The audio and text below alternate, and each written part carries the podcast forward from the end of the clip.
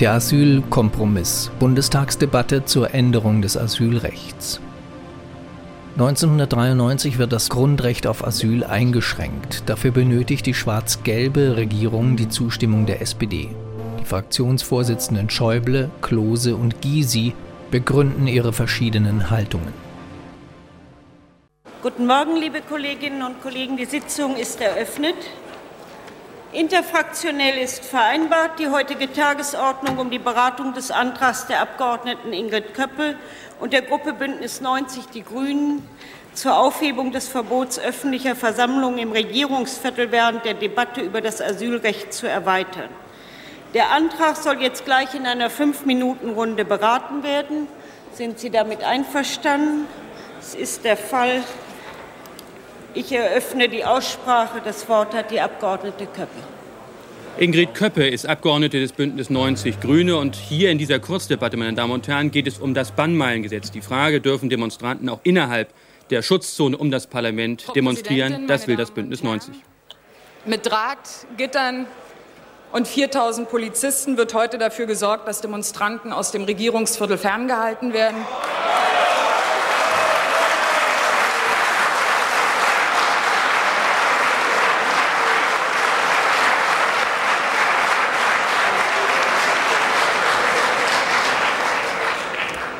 Sie alle haben das sicherlich bei Ihrer Herfahrt zum Parlament bemerkt. Die Demonstranten sind hierher gekommen, um gegen die Abschaffung des Grundrechts auf Asyl zu demonstrieren. Unsere Bundestagsgruppe möchte, dass diese Demonstrationen nahe am Parlament stattfinden können. Gerechtfertigt wird dieses Polizeiaufgebot mit dem Bannmeilengesetz. Paragraph 3 des Bannmeilengesetzes bietet allerdings die Möglichkeit von Ausnahmeregelungen. Mit unserem Antrag wollen wir gemäß dieses Paragraphen 3 des Bannmeilengesetzes den Bundesminister des Innern auffordern, von seiner Befugnis Gebrauch zu machen und das Verbot von öffentlichen Versammlungen innerhalb des Bannkreises für den heutigen Tag auszusetzen. Es ist, und das betone ich, die Nutzung einer gesetzlich vorgesehenen Möglichkeit, die wir beantragen. Wir wissen allerdings, dass in der Vergangenheit davon bisher nie Gebrauch gemacht wurde. Daher stellt sich natürlich auch die Frage, wofür gibt es dann überhaupt diesen Paragraph 3 im Bannmeilengesetz?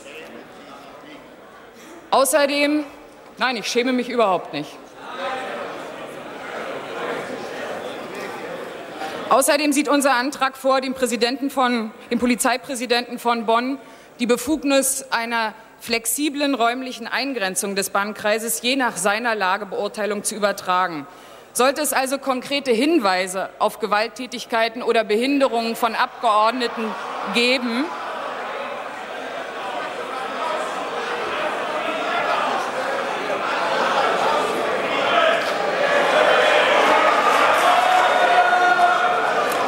Sollte dies der. Fall sein, wir sehen es, hat der Polizeipräsident einen Augenblick. Einen Augenblick. So, ich bitte unsere Kolleginnen und Kollegen, dass wir jetzt trotzdem zuhören. Die Hinweise auf Gewalttätigkeit sind in der Tat da.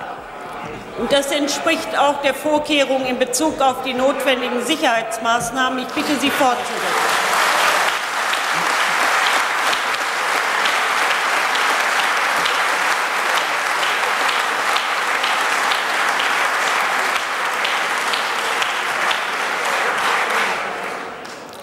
Wenn es also solche Hinweise gibt, hat der Polizeipräsident noch immer die Möglichkeit, dagegen vorzugehen. Dafür brauchen wir nicht die Bannmeilenregelung.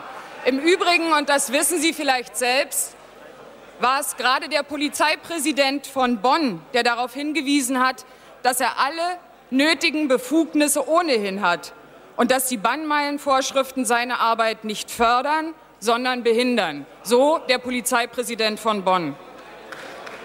Ich sage dies vor allem an jene Abgeordnete gerichtet, die sich um ihre Sicherheit ängstigen und auch an die Abgeordneten, die uns unterstellen wollen, wir seien Befürworter von Gewalttätigkeiten nur, weil wir eine Aufhebung der Bannmeile fordern, so wie sie im Gesetz vorgesehen ist. Vielmehr müssen sich diese Abgeordneten fragen lassen, ob nicht gerade die polizeiliche Sicherung der Bannmeile auch provozierend wirken kann auf diejenigen Abgeordneten, die hier demonstrieren wollen. Es gibt also zusammengefasst drei Möglichkeiten. Erstens, wir belassen alles so, wie es jetzt ist und führen unsere Beratungen zur Abschaffung des Grundrechts auf Asyl heute in einem Wasserwerk durch, das mehr einer Festung als einem Parlament gleicht. Zweitens, wir veranlassen, dass der Bannkreis heute verkleinert wird. Oder drittens, wir setzen für den heutigen Tag die Bannmeile außer Kraft. Unsere Bundestagsgruppe möchte, dass der Draht und die Gitter jetzt abgebaut werden und der Polizeieinsatz entschieden reduziert wird. Meine Damen und Herren, für diejenigen, die sich später zugeschaltet haben, dies ist noch nicht die Asyldebatte, sondern es geht zunächst um die Frage, ob der Bundestag die Bannmeile, die Schutzzone um das Parlament herum heute aufhebt. Das beantragt das Bündnis 90 Grüne. Und nun spricht der CDU-Abgeordnete Jürgen Rüttgers. Frau Präsidentin, liebe Kolleginnen und Kollegen! Es war ja bekannt, dass wir diese kurze Debatte zu Beginn des heutigen Tages führen würden. Und als ich mir überlegt habe, was sagst du denn da, da hatte ich mir den Satz aufgeschrieben, ich hoffe sehr, dass der heutige Tag friedlich verläuft.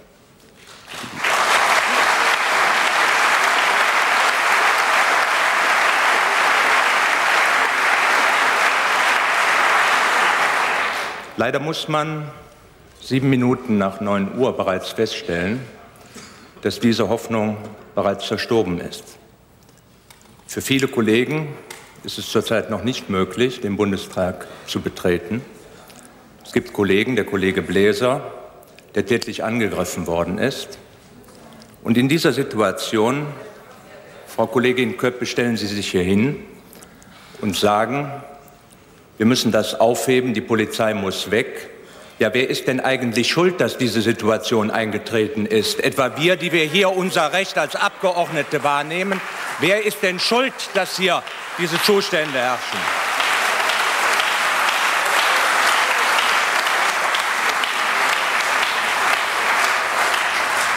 Ich will es ganz vorsichtig sagen. Das, was Sie hier vorgetragen haben, Frau Kollegin Köppe, ist zumindest naiv, jedenfalls sträflich naiv.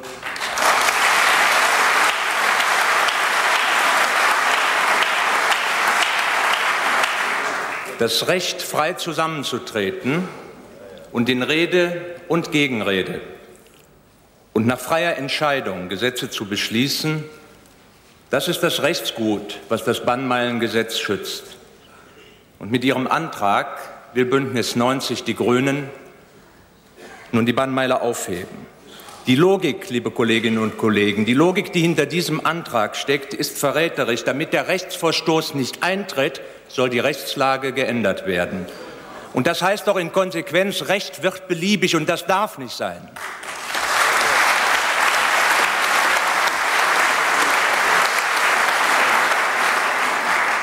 Jeder in Deutschland kann im Rahmen der Gesetze demonstrieren, aber er darf dabei das Parlament, die Volksvertretung nicht bei seiner Arbeit behindern. Die Bannmeile, und vielleicht muss man das noch einmal sagen, die Bannmeile ist kein vordemokratisches Relikt. Im Gegenteil, sie ist historisch entstanden, um die demokratischen Institutionen vor denen zu schützen, die die Demokratie bekämpft haben.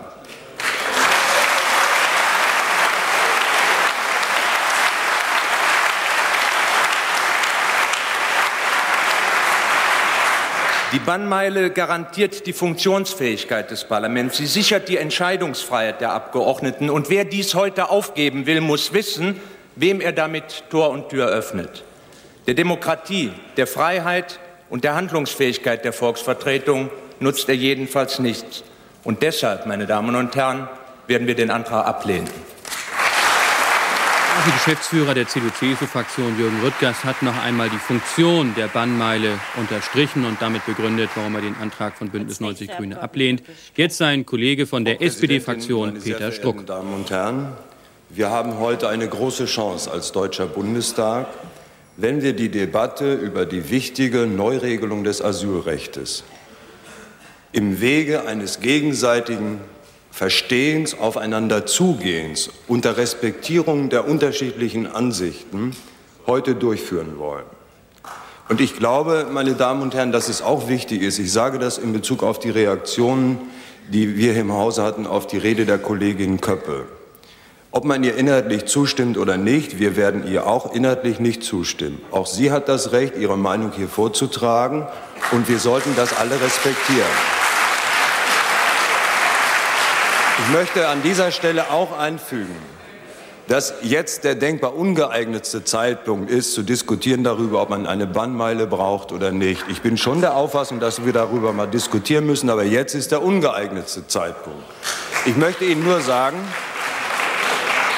meine Damen und Herren, wir sollten heute, wir sollten heute bitte eines bedenken. Die Demonstranten, die versuchen, unsere Entscheidung zu beeinflussen, draußen vor der Tür oder überall im Lande, diese Demonstranten sind nicht Chaoten, sondern, Moment, sondern es sind viele Menschen, die Sorgen haben, dass der Bundestag aus ihrer Sicht eine falsche Entscheidung trifft. Wir haben eine eigene Verantwortung und ich bin, ich bin nicht bereit, wenn solche Vorfälle, die wir hier zu beklagen haben, äh, festgestellt werden müssen, ein pauschales Verdammungsurteil über die Demonstranten in Deutschland zu treffen. Das heißt aber auch für uns Sozialdemokraten, meine Damen und Herren, dass wir von dieser Stelle noch einmal appellieren an alle die, die demonstrieren wollen, das friedlich zu tun, zu respektieren die Meinung Andersdenkender, auch die Meinung andersdenkender Bundestagsabgeordneter und ich möchte an dieser Stelle zum Abschluss auch sagen, ich möchte jetzt schon den Polizeibeamten und den vielen Kräften, Sicherheitskräften, die heute dafür sorgen, dass eine ordnungsgemäße Debatte durchgeführt werden kann, herzlich danken. Der parlamentarische Geschäftsführer der SPD-Fraktion Peter Struck rief die Demonstranten in Bonn noch mal auf, nur friedlich ihrer Meinung kundzugeben. Herr Richter. Nächster Redner ist der FDP-Fraktionsgeschäftsführer Manfred Richter aus Bremen. Frau Präsidentin, meine Damen und Herren! Herr Kollege Struck, natürlich hat Frau Köppe das Recht, hier ihre Meinung vorzutragen. Und damit sie dieses Recht wahrnehmen kann, stehen draußen Polizeibeamte in einem wirklich schwierigen Einsatz.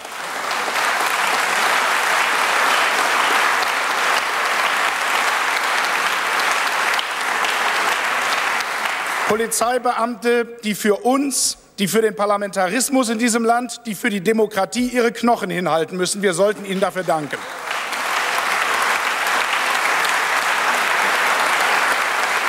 Und natürlich gibt es einen Unterschied zwischen friedlichen Demonstranten und Chaoten.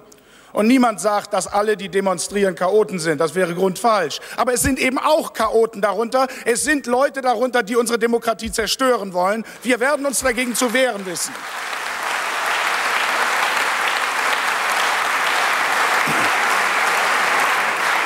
An diesem Tag treffen wir eine Entscheidung von einer großen Tragweite, eine Entscheidung, die in weiten Kreisen unserer Öffentlichkeit als lange fällig erwartet wird. Und wie immer die Entscheidung jedes einzelnen Abgeordneten sein wird. Ich respektiere jede Meinung. Wir müssen sicherstellen, dass diese Meinung hier auch zum Tragen kommt. Wir müssen sicherstellen, dass der Souverän, dieses Parlament, handlungsfähig bleibt. Und dem dient die Bannmeile, meine Damen und Herren. Keiner von uns, keiner von uns hat sich seine Entscheidung leicht gemacht. Und meine Damen und Herren, es muss dabei bleiben, dass es die freie individuelle Entscheidung eines jeden Abgeordneten ist, die sich nicht einem Druck unterwerfen muss, einem physischen Druck unterwerfen muss, denn das wollen wir nicht tun. Wir wollen uns nicht dem Druck der Straße wir wollen uns nicht davon machen unter dem Druck der Straße. Wir wollen zu unserer Verantwortung stehen und heute entscheiden. Meine Damen und Herren, ich weiß nicht, ich weiß nicht, ob es ein solch großes Maß an Naivität ist, das Frau Köppe hier zum Ausdruck brachte, oder ob etwas ganz anderes dahinter steht. Ich empfinde es persönlich als bedrückend, dass wir unter einem so massiven Polizeischutz zusammentreten müssen. Aber ich bin froh, dass es ihn gibt.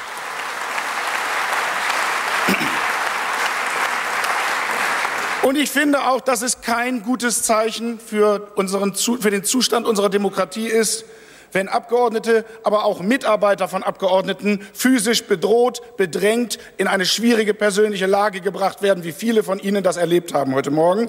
Wir werden, an dieser Stelle will ich das deutlich sagen, dem Druck der Straße nicht weichen. Wir wollen heute eine Debatte führen.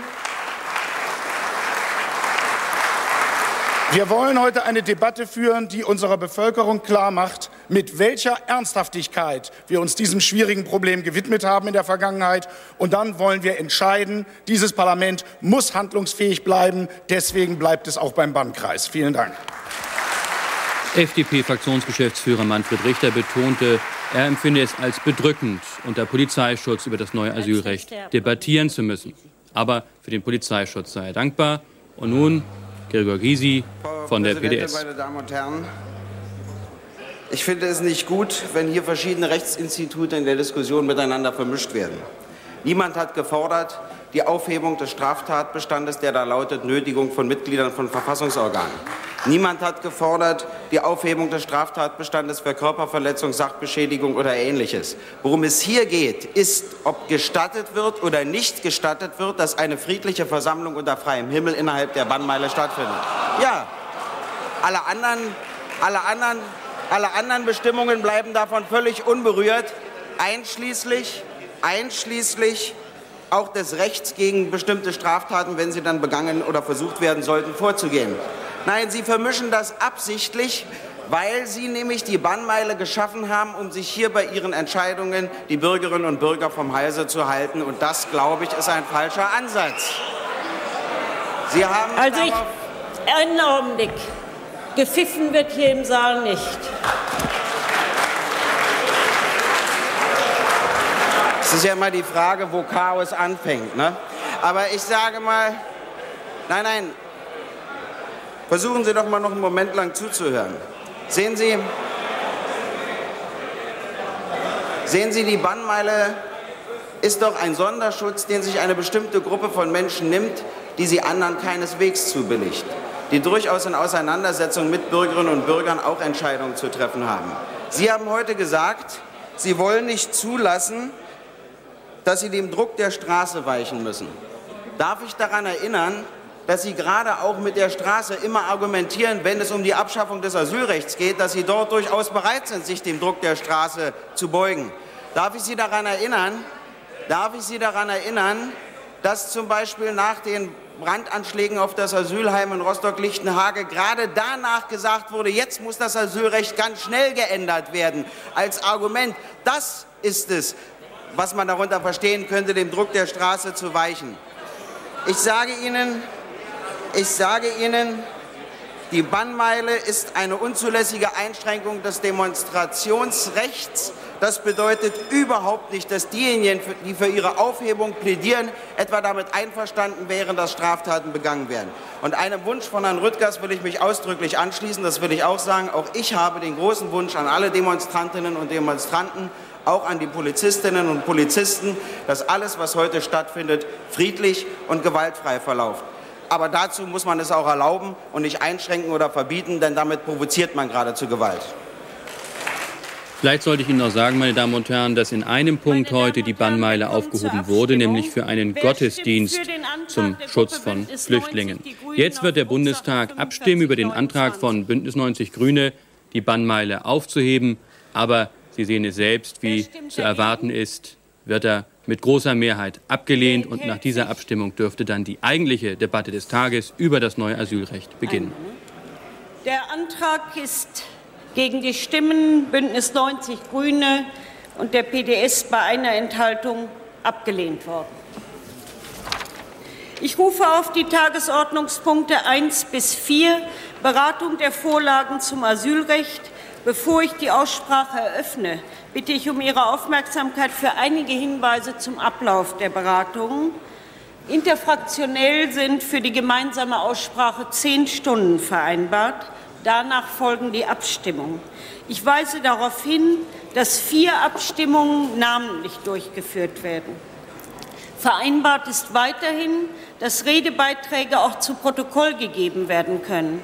Das Wort zur Abgabe von Erklärungen zur Abstimmung nach 31 unserer Geschäftsordnung soll erst nach Durchführung aller Abstimmungen erteilt werden.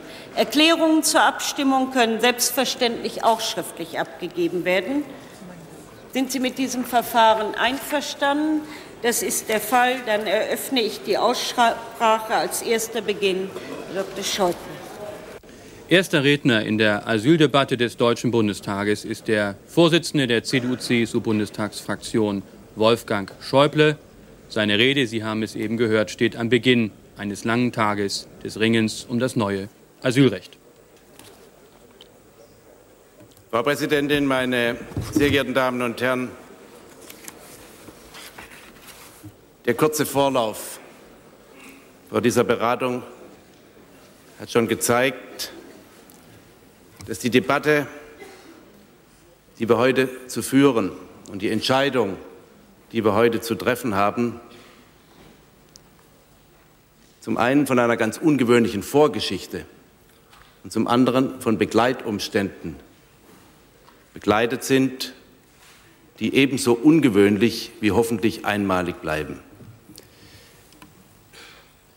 Wir haben seit mehr als anderthalb Jahrzehnten die Verantwortlichen in Bund und Ländern um eine verantwortbare Steuerung für Zuwanderung gerungen. Und nach langen, qualvollen Beratungen, Diskussionen, Auseinandersetzungen, Versuchen, gemeinsame Wege zu finden, sind wir heute an dem Punkt angelangt, dass wir abschließend beraten und entscheiden können. Und zugleich muss ein großes Polizeiaufgebot, von dem ich hoffe, dass es wirklich einmalig ist, dass wir ein so großes Polizeiaufgebot brauchen, die Integrität unserer parlamentarischen Beratungen und Entscheidungen sicherstellen. Und wer wollte darüber nicht bedrückt sein? Deswegen ist mein erstes Wort an dieser Stelle ein Dank an die Polizeibeamten, die Sicherheitskräfte.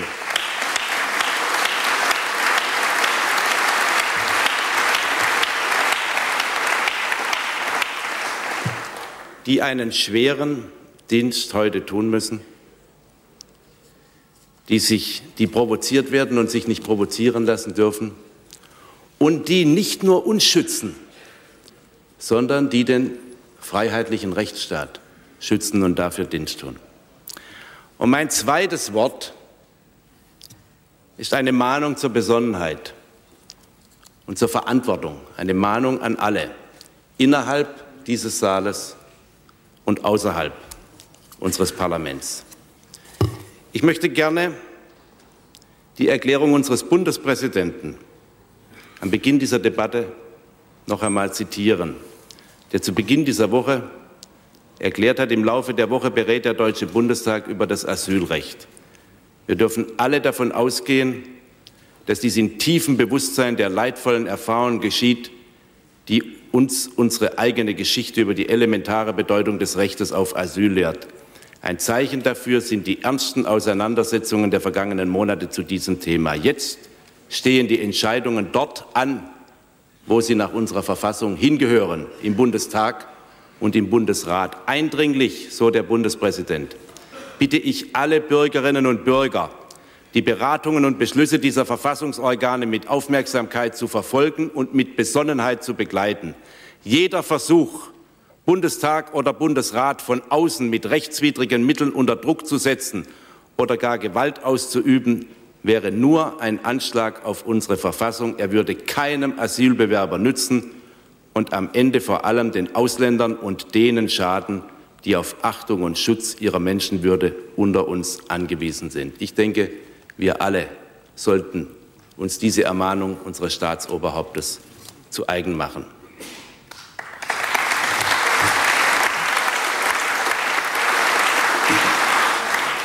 Und zu der Besonnenheit, zu der wir verpflichtet sind, gehört, meine verehrten Kolleginnen und Kollegen, auch ein verantwortlicher Umgang mit der Wahrheit, gerade in dieser Debatte und heute. Und wer hier in diesem Saal oder außerhalb sagt, Gegenstand der Debatte sei die Abschaffung des Asylrechts in der Bundesrepublik Deutschland, der sagt nicht die Wahrheit.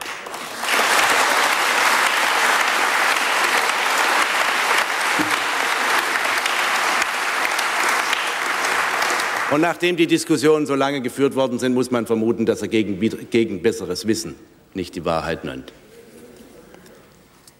Die Entscheidung, die wir zu treffen haben, verehrte Kolleginnen und Kollegen, ist wichtig für den inneren Frieden in unserem Land, für das friedliche, gute Miteinander von deutschen und ausländischen Mitbürgern. Und sie ist wichtig für unsere Fähigkeit, auch in Zukunft Verfolgten Schutz, Zuflucht, Aufnahme zu bieten. Es leben in dieser Bundesrepublik Deutschland sechseinhalb Millionen Ausländer. Und sie leben ganz überwiegend, und das muss auch so bleiben, höchstens noch besser werden, friedlich und freundlich mitten unter uns. Es wird auch nach der Entscheidung des heutigen Tages keine Abschottung der Bundesrepublik Deutschland gegenüber Ausländern, ausländischen Mitbürgern solchen, die zu uns kommen wollen und zu uns kommen werden, geben. Es werden in den nächsten Jahren, völlig unabhängig von dem, was wir entscheiden, 200 bis 250.000 zusätzliche ausländische Mitbürger jedes Jahr allein im Wege des Familiennachzugs aufgrund bestehender Regelungen unseres Ausländerrechts zu uns kommen. Wir haben in den letzten Jahren über 300.000 Flüchtlinge aus dem Bürgerkriegsgebiet im ehemaligen Jugoslawien in Deutschland aufgenommen, mehr als jedes andere europäische Land.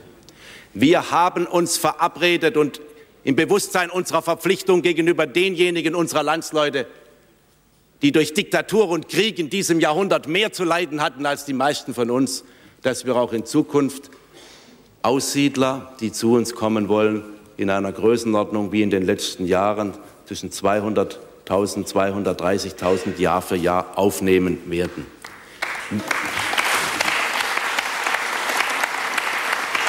Wer vor diesem Hintergrund davon redet, die Bundesrepublik Deutschland solle abgeschottet werden, redet weder gegen besseres Wissen und er sagt nicht die Wahrheit, er redet Falschzeugnis.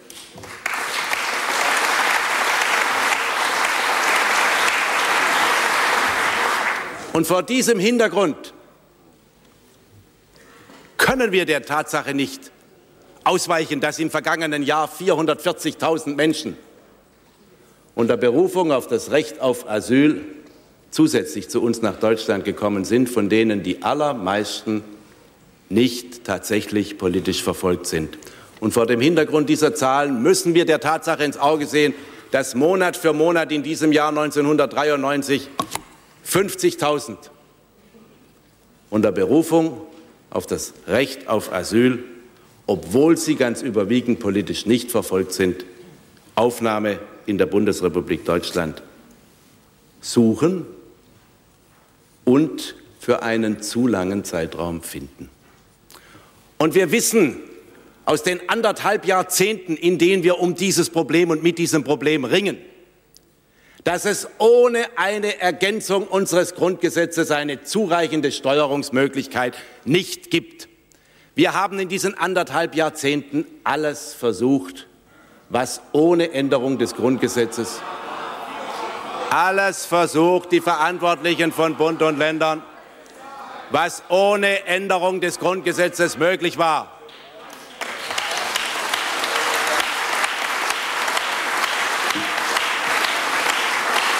Also, liebe Kolleginnen und Kollegen von der sozialdemokratischen Bundestagsfraktion, unglücklicherweise tragen Ihre Parteifreunde in einem Großteil der Bundesländer derzeit Verantwortung. Reden Sie einmal mit denen, nicht? Wir haben, wir haben die Asylgesetze, die Asylverfahrensgesetze ein Dutzend Mal geändert, Verfahren beschleunigt, Arbeitsverbote eingeführt und wieder abgeschafft. Es hat am Ende alles nicht genützt. Und deswegen, und es reicht schon gar nicht, liebe Kolleginnen und Kollegen, ohne eine Änderung des Grundgesetzes, seit der eiserne Vorhang weggefallen ist und Europa und Deutschland nicht mehr teilt. Und wir haben immer gewusst, und wir haben, nein, aber in anderthalb Jahrzehnten, ich könnte Ihnen Dube Erklärungen der früheren Bundesregierung, Beschlussfassungen der Regierung Schmidt hier vorlesen. Sie kennen sie auch. Es lohnt doch nicht. Wir, CDU, CSU und FDP, die Koalition, haben immer gesagt, dass wir, und zwar schon vor dem Wegfall des Eisernen Vorhangs, als wir noch gar nicht zu hoffen gewagt haben, dass 1989 so Glückliches in Deutschland und Europa stattfinden würde, dass mit der Abschaffung der Binnengrenzen in Europa eine Harmonisierung des Asylrechts in Europa zwingend notwendig werden wird, die ohne eine Grundgesetzänderung auch nicht möglich ist. Auch dieses haben wir schon Mitte der 80er Jahre gewusst und gesagt. Offene Grenzen ohne Kontrollen in Europa erzwingen eine gemeinsame Asyl- und Zuwanderungspolitik in der Europäischen Gemeinschaft. Und anders und anders ist auch an dem Tatbestand nichts zu ändern, dass bis zum heutigen Tag zwei Drittel aller Asylbewerber, die nach Europa kommen, in die Bundesrepublik Deutschland kommen. Und der Grund dafür, rechtlich jedenfalls, liegt ganz einfach darin, und darin sind wir beim Kern unserer Beratungen und Entscheidungen, dass unser Grundgesetz in Artikel 16 seiner noch geltenden Fassung einen weiterreichenden Schutz für politisch Verfolgte bietet als die Genfer Flüchtlingskonvention, deren Mitglied wir wie alle anderen zivilisierten Staaten dieser Erde sind. Und wenn ein Land und nur ein Land, die Bundesrepublik Deutschland, es gibt keine zweite Verfassung auf dieser Erde, die in einem verfassungsrechtlichen, in ihrer verfassungsrechtlichen Schutzgewähr über die Schutzgewähr der Genfer Konvention hinausgeht. Und wenn ein Land dies tut, braucht man sich nicht hinterher nicht zu wundern, wenn zwei Drittel aller Asylbewerber in Europa nach Deutschland kommen. Und das ist der Grund, warum ohne eine Grundgesetzänderung dieses nicht zu erreichen ist. Wer die Singularisierung der Bundesrepublik Deutschland beseitigen will, muss unser Grund, unseren grundrechtlichen Schutz für politisch Verfolgte an, die, an das Niveau der Schutzgewähr der internationalen Staatengemeinschaft, wie er in der Genfer Konvention seinen Ausdruck findet, anpassen. Und nichts anderes ist der Gegenstand der heutigen Beratungen und Entscheidungen.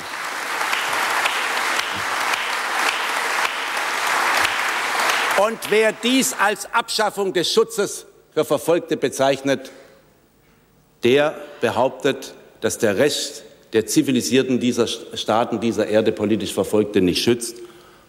Und dazu haben wir Deutsche am Ende dieses Jahrhunderts nun wirklich keinen Grund. Ich denke, dass auch in der Asylpolitik am deutschen Wesen die Welt nicht genesen sollte, sondern vielleicht sollten wir uns auch etwas stärker vergewissern, was andere im Schutz für Verfolgte weltweit für richtig, notwendig, angemessen und vertretbar halten.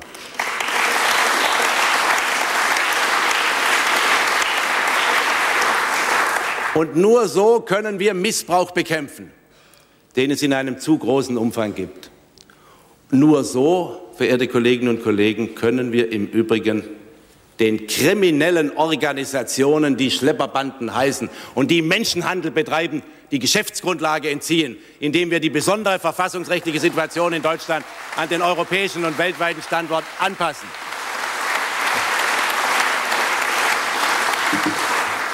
Und ich habe schon gesagt und ich wiederhole es, dies alles bedeutet nicht, dass wir die Bundesrepublik Deutschland gegenüber irgendjemand abschotten.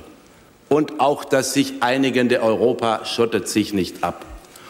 Und wir verlagern mit der Entscheidung, die wir heute zu treffen haben, unsere Probleme auch nicht auf unsere Nachbarn in Europa. Auch dieses ist nicht wahr. Es werden auch in Zukunft nach der Änderung oder Ergänzung des Artikel 16 unseres Grundgesetzes noch genügend Verfolgte und Nichtverfolgte in die Bundesrepublik Deutschland kommen.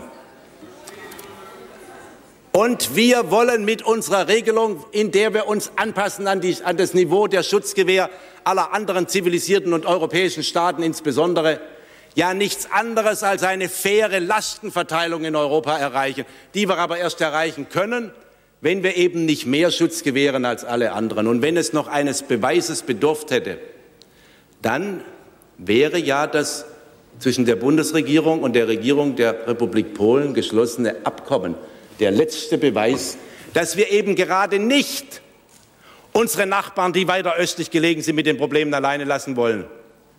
Und in diesem Abkommen sichern wir ja unseren polnischen Nachbarn nicht nur Hilfe bei der Bewältigung der Probleme zu, sondern wir sichern ja auch ausdrücklich zu, dass wenn Polen morgen, so wie heute Deutschland, mit zu vielen Asylbewerbern überfordert sein sollte, dass wir dann auch einen Teil dieser Flüchtlinge oder Asylbewerber aus Polen weiterhin in Deutschland aufnehmen wollen, weil wir auch Polen nicht alleine mit den Problemen lassen wollen. Nur wir Deutsche dürfen uns auch nicht alleine lassen mit den Problemen mitten in Europa.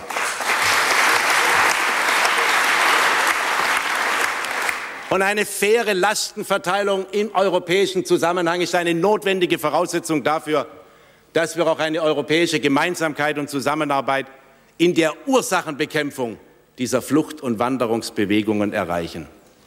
Sie haben es mir ja lange nicht geglaubt, aber wenn Sie sich heute in der südlichen Oberrheinebene mit Ausländer- oder Polizeibehörden unterhalten, dann wissen Sie, dass Sie ganz überwiegend damit beschäftigt sind, dass Hunderte von sogenannten Asylbewerbern aus Algerien Woche für Woche über die französisch-deutsche Grenze nach Deutschland kommen und nicht zurückgeschoben werden können, obwohl Frankreich sie selbstverständlich zurücknehmen könnte, weil unser Grundgesetz uns daran hindert. Und das ist doch ein Missbrauch in der europäischen Situation, den wir ändern müssen.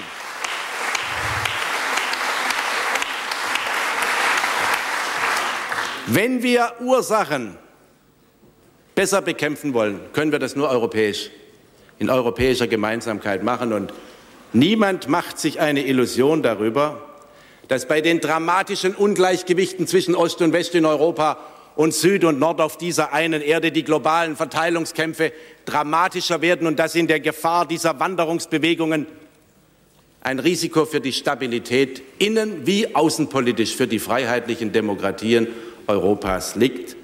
Und wir sollten mehr als bisher unsere Anstrengungen darauf konzentrieren. Nur um in anderen Ländern Not und Elend besser zu bekämpfen, brauchen wir neben europäischer Zusammenarbeit auch die Erhaltung der Voraussetzungen für die Handlungsfähigkeit unserer Bundesrepublik Deutschland. Und dies heißt, wir müssen die innere Stabilität unseres freiheitlichen Rechtsstaats bewahren. Und unsere Verantwortung gebietet eben, nicht nur nach vielleicht edlen Motiven und hehren Zielen zu fragen, sondern die Folgen unseres Tuns und unseres, unseres Unterlassens zu bedenken. Und so müssen wir vorausschauend handeln und erkennbaren Gefährdungen rechtzeitig begegnen. Und verehrte Kolleginnen und Kollegen, ob wir heute noch rechtzeitig sind, ist die Frage. Es ist eher zu spät als zu früh.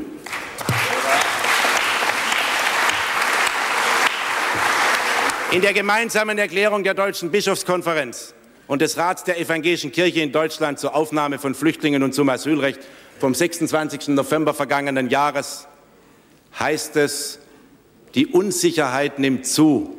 Und dies ist der Nährboden, auf dem Aggression und Protest wachsen und Fremde oft zum Sündenbock gemacht werden. Und wenn dies so ist, dann müssen wir diesen Nährboden bekämpfen, indem wir dieser Verunsicherung entgegen wirken.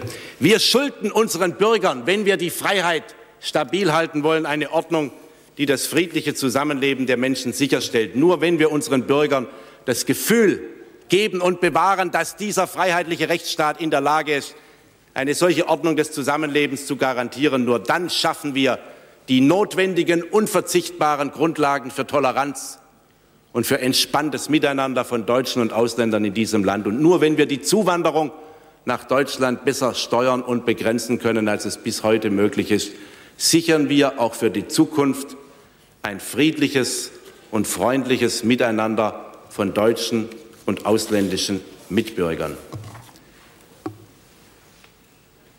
Der frühere Bundeskanzler Willy Brandt hat in seiner Regierungserklärung vom 18.01.1973, so lange ist es her, mehr als 20 Jahre, davon gesprochen, dass es notwendig geworden ist, dass wir sehr sorgsam überlegen, wo die Aufnahmefähigkeit unserer Gesellschaft erschöpft ist und wo soziale Vernunft und Verantwortung Halt gebieten.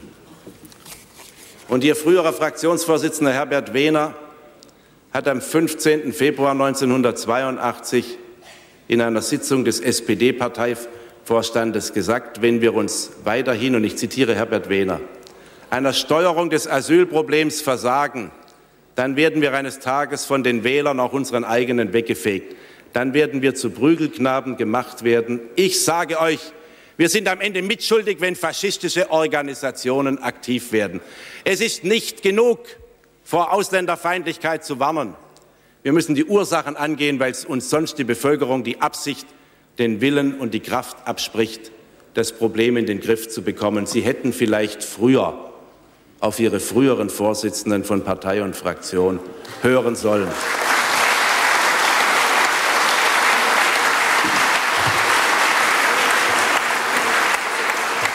Aber, verehrte Kolleginnen und Kollegen, ich finde, es ist heute nicht der Tag zum Nachkarten. Na also, na also, wenn Sie, wenn Sie in einer so schwierigen Debatte, wenn Sie in einer so schwierigen Debatte, in der Sie sich ja auch schwer tun, miteinander und untereinander, zu Beginn dieser Debatte an Worte Ihrer früheren Partei- und Fraktionsvorsitzenden erinnern lassen, das finde ich, ist auch für Ihre eigene Entscheidungsfindung vielleicht, hoffe ich, ein hilfreicher Beitrag.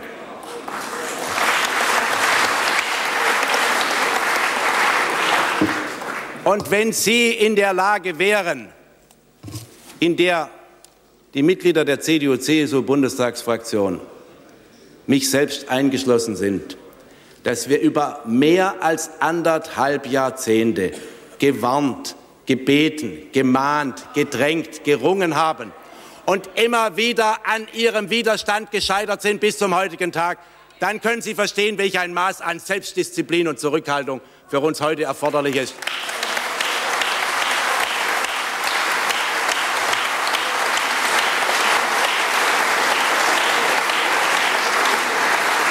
Und wenn Sie das Entsetzliche, was sich außerhalb dieses Hauses zur Stunde vollzieht, bedenken und den Schaden, der für das friedliche Zusammenleben von deutschen und ausländischen Mitbürgern in den letzten Jahren eingetreten ist, weil man unseren Mahnungen und Warnungen und Forderungen lange nicht gefolgt ist, bedenken, dann finde ich, sollten wir uns schnell darauf konzentrieren. Nein, ich möchte Sie ich möchte Sie einladen, die Debatte und die Entscheidung mit dem notwendigen Ernst und mit der notwendigen Verantwortung zu führen.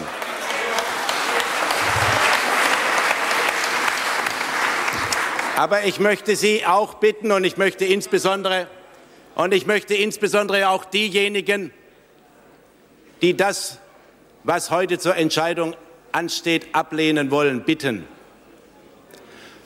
so viel Respekt vor der Meinung der Andersdenkenden auch in der Debatte aufzubringen, wie wir sie vor ihrer anderen Meinung immer aufgebracht haben und auch in dieser heutigen Debatte aufbringen werden.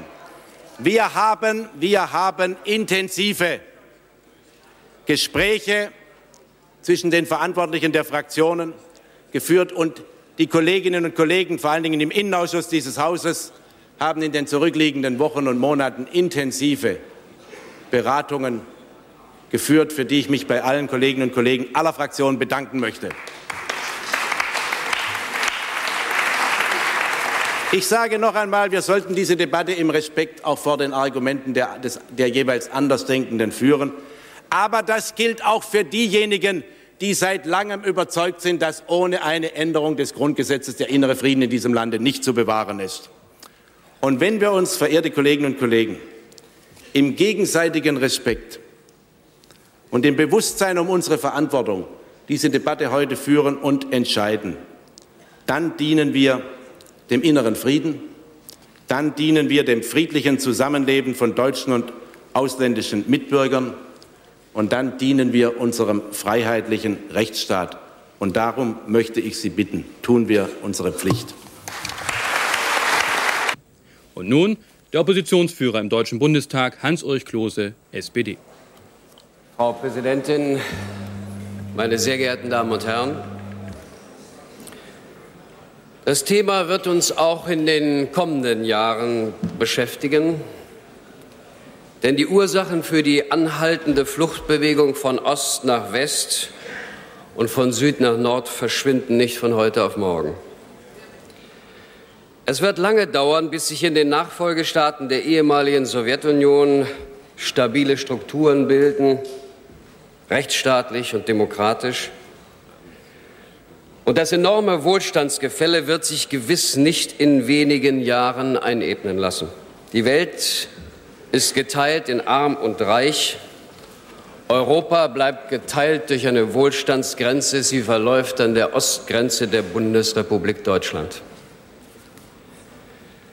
Meine Damen und Herren, wir eignen uns schlecht als Grenzland in einem faktisch weiterhin geteilten Europa. Denn wir, die Deutschen, im Zentrum Europas lebend, durchlaufen zurzeit selbst eine Phase der Instabilität. Wir sind wieder ein Land, ein Volk, aber dieses Volk lebt in unterschiedlichen Wirklichkeiten und inzwischen wissen wir es, es wird länger dauern, bis zusammengewachsen ist, was zusammengehört. Eine Generation mindestens. Und das trotz des massiven Finanztransfers von West nach Ost, 150 Milliarden D-Mark pro Jahr und mehr. Wenn es aber schon in Deutschland so lange dauern wird, bis die innerdeutsche Wohlstandsgrenze verschwindet, um wie viel länger wird es in Europa dauern, da doch die Hilfe von Westeuropa für Osteuropa und um auch dies zu sagen, die des reichen Nordens für den armen Süden bei weitem geringer ist als die Hilfe von Deutschland West allein für Deutschland Ost. Wir alle wissen es und müssen es gerade auch heute aussprechen. Das Problem der Zuwanderung wird uns weiter beschäftigen und zwar massiv. Nach einer Umfrage der Europäischen Gemeinschaft wollen in den nächsten Jahren rund 20 Millionen Osteuropäer sicherlich oder wahrscheinlich nach Westeuropa auswandern. Wie viele im Süden auf gepackten Koffern sitzen, wir wissen es nicht.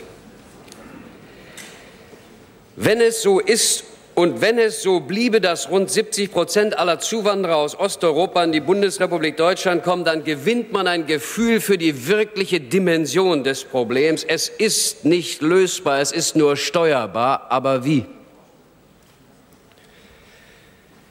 Die Wanderung einfach geschehen lassen geht nicht.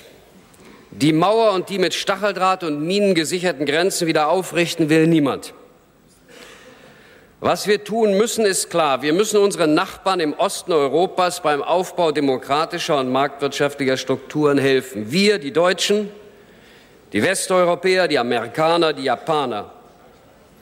Weit über 50 Prozent aller Hilfe für Ost- und Südosteuropa ist bisher aus Deutschland gekommen. Ich beklage das nicht, sage aber, die anderen müssen mehr tun.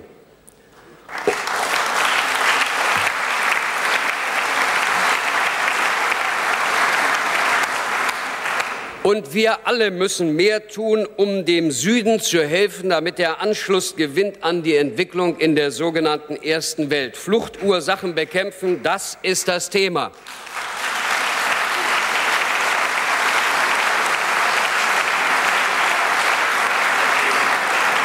Gefragt sind nicht Bekenntnisse, sondern Handlungen, was im Einzelnen zu tun ist, Darüber haben uns die Entwicklungspolitiker wiederholt informiert. Wir sollten auf sie hören. Hinzufügen, hinzufügen will ich, dass dieses Thema Flucht und Fluchtursachen natürlich auch eine militärische Seite hat. Die hohe Zahl von Kriegs- und Bürgerkriegsflüchtlingen beweist es. Darüber zu reden würde Sinn machen, denn dann ginge es um Hilfe und nicht um die den Außenminister so sehr bedrückende Frage des außenpolitischen Gewichts der Bundesrepublik Deutschland, um das Mitreden und dabei sein dürfen.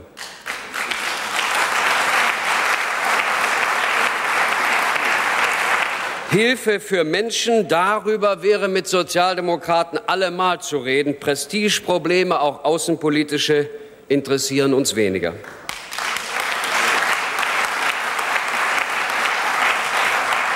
Hilfe für Menschen, das kann nicht bedeuten, dass wir alle, die in Not sind, bei uns aufnehmen. Das schaffen wir nicht.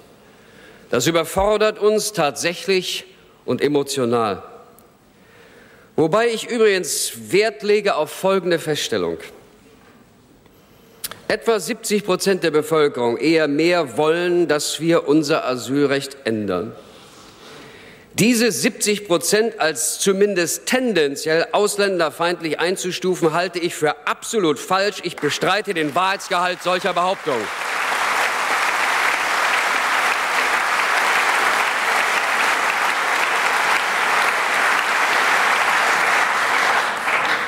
Wir Deutschen leben schon seit vielen Jahren mit vielen Menschen aus anderen Ländern und Kontinenten zusammen, zumeist friedlich und freundlich. Wir sprechen von ausländischen Mitbürgerinnen und Mitbürgern, und das ist keine Redewendung, wir meinen es so. Dennoch gibt es bei vielen Menschen eine zunehmende Angst vor Überforderung und Wohlstandsverlusten durch die massenhafte, missbräuchliche Inanspruchnahme des Asylrechts. Und wer wollte bestreiten, dass es die gibt? Die Menschen hier, die Menschen hier wollen, dass wir dies und die ungebremste Zuwanderung stoppen. Sie wollen aber auch ganz überwiegend, dass wir das Asylrecht für wirklich politisch Verfolgte sichern.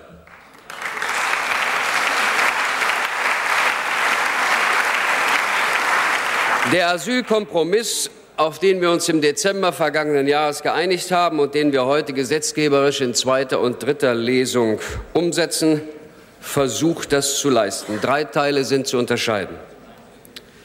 Der geänderte Artikel 16, jetzt 16a des Grundgesetzes, die verfahrensrechtlichen Begleitgesetze und das Asylbewerberleistungsgesetz. Einige Anmerkungen meinerseits zu dem neuen Artikel 16a, der unter verfassungsästhetischen Gesichtspunkten nicht eben ein Meisterwerk geworden ist. Aber das war für uns auch nicht entscheidend. Entscheidend ist, dass der Absatz 1 noch immer lautet, politisch Verfolgte genießen Asylrecht.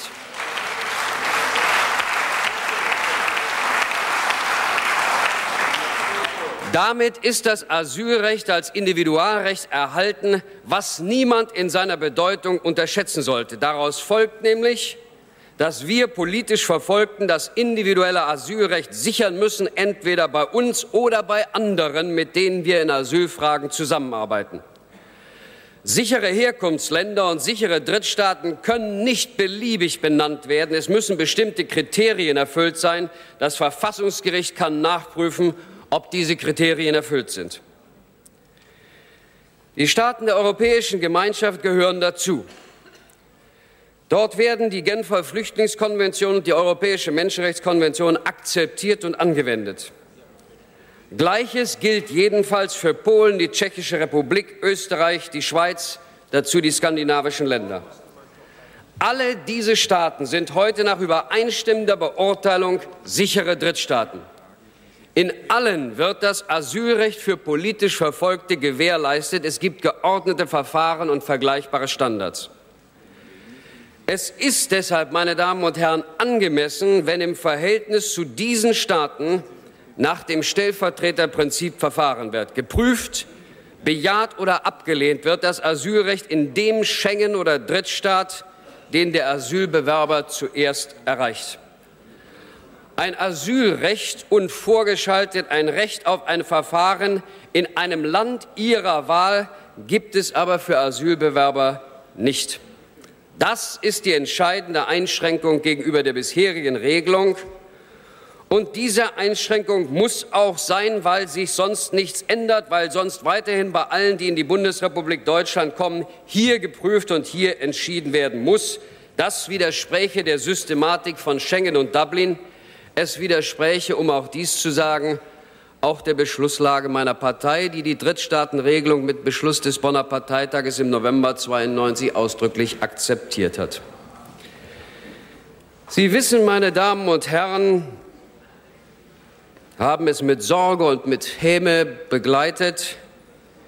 Nicht wenige Sozialdemokratinnen und Sozialdemokraten hatten schon mit diesem Bonner Parteitagsbeschluss ihre Schwierigkeiten. Manch einer hat deswegen die Partei verlassen, manch einer nach vielen Jahren der Mitgliedschaft. Darüber mit einem Achselzucken zur Tagesordnung überzugehen, ist meine Sache nicht.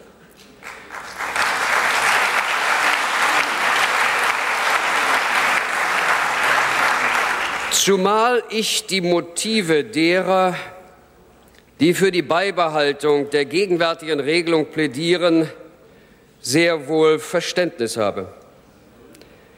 Der alte Artikel 16 ist doch nicht zufällig in unser Grundgesetz hineingeraten. Dafür gab es und gibt es gute historische und politisch-moralische Gründe. Ich nehme diese Gründe ernst, ich verstehe sie, ich respektiere sie. Noch vor zwei Jahren habe ich ähnlich argumentiert wie jene knapp 100 Kolleginnen und Kollegen der SPD-Fraktion, die dem Asylkompromiss heute nicht zustimmen werden. Ich bitte aber auch um Respekt für die anderen, die Mehrheit der Fraktion, die wie ich ihre Position angesichts der tatsächlichen Entwicklung geändert haben und heute für eine Änderung des Grundgesetzes stimmen werden. Auch wir wollen das Asylrecht für politisch Verfolgte erhalten. Wir fürchten aber, dass es am Ende in der Massenhaftigkeit der Zuwanderung verloren geht, weil es wegen Überlastung und Überforderung weder rechtlich noch tatsächlich gewährleistet werden kann.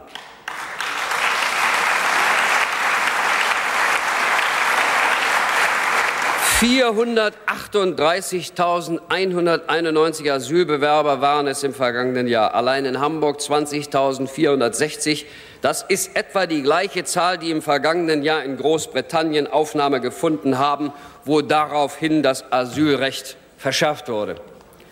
161.324 kamen in den ersten vier Monaten dieses Jahres davon 7.861 nach Hamburg, das ich nur beispielhaft für andere Kommunen nenne, denn ich weiß doch, wir alle wissen, dass die Kommunen es nicht mehr schaffen. Es gibt keine Wohnungen mehr, keine leerstehenden Häuser, keine Hotel- oder Heimplätze. Auf Schiffen wohnen die Menschen auf engstem Raum und in Containerdörfern, für die es inzwischen kaum noch geeignete und erschlossene Flächen gibt.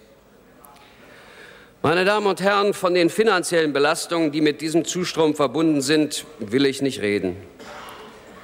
Von den Folgen aber muss geredet werden, die das alles für die eigene Bevölkerung hat. Wer zum Beispiel in Hamburg in Stadtteilen mit hohen Asylbewerberanteilen lebt, der spürt die Auswirkungen sehr direkt und sehr konkret. Nicht das und weil es, weil dort die Menschen ausländerfeindlich wären, sondern weil sich ihre Lebensverhältnisse in oft bedrückender Weise verschlechtern, weil sie sich bedroht fühlen, tatsächlich und sozial. Es wäre Es wäre nicht richtig, meine Damen und Herren, das alles zu leugnen. Und es ist gefährlich, einfach untätig zuzusehen, wie die Verhältnisse sich entwickeln. Es gefährdet, das ist meine sehr konkrete Angst am Ende, die Stabilität unserer Demokratie.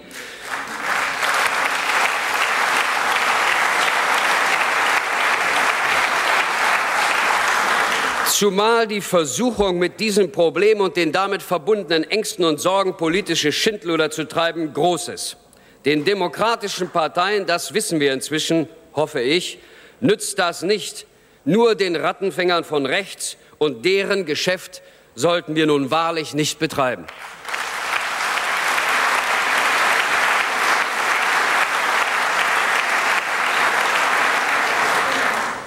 Meine Damen und Herren, dem Gesetzentwurf zur Änderung des Grundgesetzes werden wir mehrheitlich zustimmen. Die Zustimmung wird uns erleichtert, ist uns möglich gemacht worden durch die zur Umsetzung der sogenannten Drittstaatenregelung notwendige Vereinbarung mit Polen. Wir haben das Zustandekommen einer solchen Vereinbarung nicht zum Junktim erklärt, aber doch von Anfang an deutlich gemacht, dass ohne eine solche Vereinbarung mit unserer mehrheitlichen Zustimmung nicht zu rechnen sei.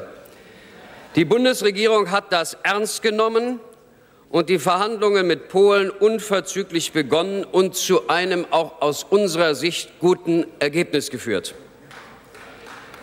Das ist ein großer und wichtiger Schritt, denn erstens wollten wir nicht den Eindruck entstehen lassen, wir, die Deutschen, würden unsere Probleme zu Lasten unseres östlichen Nachbarn lösen. Und zweitens wollten wir mit einer Vereinbarung mit Polen einen Einstieg schaffen in das von uns angestrebte europäische Verteilungs- und Lastenverteilungsverfahren. Wir brauchen eine solche europäische Lösung. Wir wussten und wissen aber, dass wir sie ohne Änderung unserer Rechtslage nicht bekommen. Die Vereinbarung mit Polen hat, wenn Sie so wollen, Pilotfunktion. Weitere Vereinbarungen bilateral und multilateral müssen folgen, vor allem mit der Tschechischen Republik, mit der Slowakischen Republik und mit Ungarn. Ich möchte übrigens die Gelegenheit nutzen, um nicht nur der Bundesregierung zu bestätigen, dass sie im Falle Polen fair verhandelt hat, sondern auch um ganz ausdrücklich der polnischen Regierung für ihr außerordentliches Verständnis für unsere deutschen Probleme zu danken und für die Bereitschaft, mit uns bei der Lösung dieser Probleme zusammenzuarbeiten.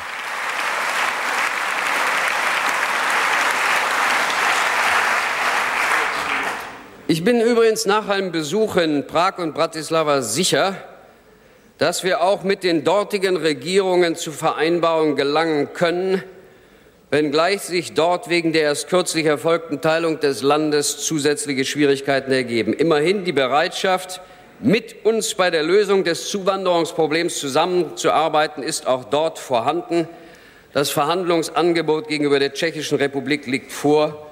Es erscheint uns fair.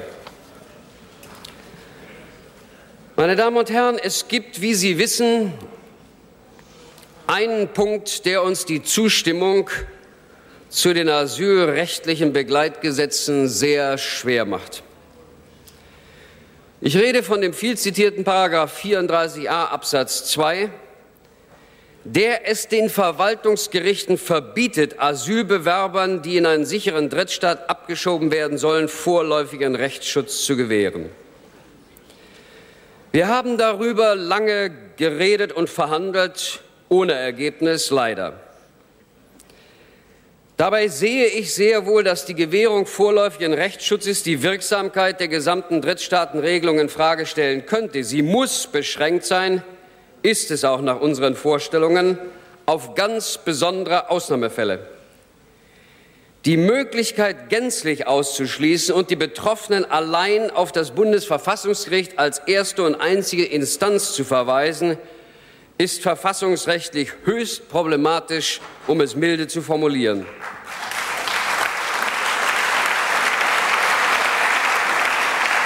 Sie, meine Damen und Herren von der Koalition, sollten das noch einmal bedenken, denn das Risiko, vom Verfassungsgericht alsbald korrigiert zu werden, erscheint mir beträchtlich.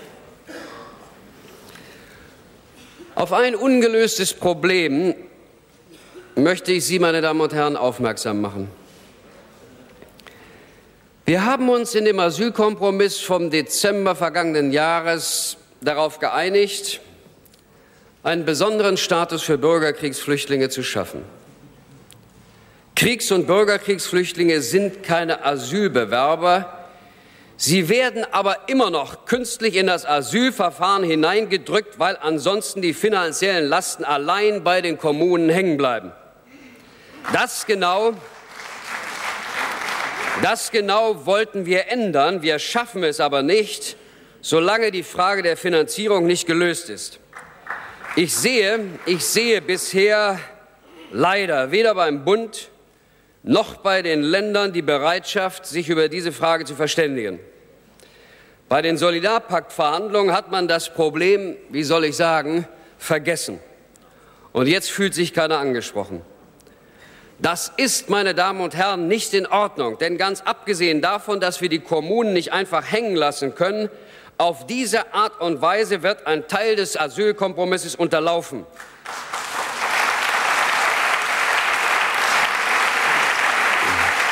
Die Asylbewerberzahlen werden künstlich aufgebläht. Es entstehen zusätzliche Verfahren, die die Durchführung der notwendigen Verfahren für wirkliche Asylbewerber verzögern. Der Beschleunigungseffekt verpufft. Der Bund ist angesprochen, meine Damen und Herren, und die Länder sind angesprochen. Wir, die SPD-Bundestagsfraktion, werden auf das Thema beharrlich und immer wieder zurückkommen. Meine Damen und Herren, zwei Anmerkungen zum Schluss. Die erste. Es wird immer wieder bezweifelt, ob die Neuregelung des Asylrechts wirklich etwas bringt. Meine Antwort, ja, sie bringt etwas. Ich könnte aber keine Zahlen nennen, würde es auch für unverantwortlich halten, dies zu tun, zumal die eigentliche Wirkung der Neuregelung nicht in den neuen gesetzlichen Möglichkeiten liegt, die freilich nicht gering zu schätzen sind, sondern in dem dadurch angestoßenen Prozess einer Europäisierung des Problems. Die unmittelbare, sofort wirksame Entlastung wird eher gering sein. Mittel- und längerfristig wird die Entlastung aber spürbar eintreten. Eines muss aber klar sein, eine Lösung des Asylproblems in dem Sinne, dass künftig keine Menschen mehr kommen, die gibt es nicht. Das haben wir immer gesagt hier im Plenum und auf der Straße. Wir wiederholen es heute. Wir können das Problem nicht auflösen, wir können es nur begrenzen und damit beherrschbar machen.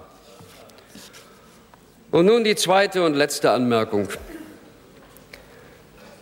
Ich bin gestern nach den Beratungen und nach der Abstimmung in der eigenen Fraktion gefragt worden, ob ich froh sei und zufrieden mit dem Ergebnis.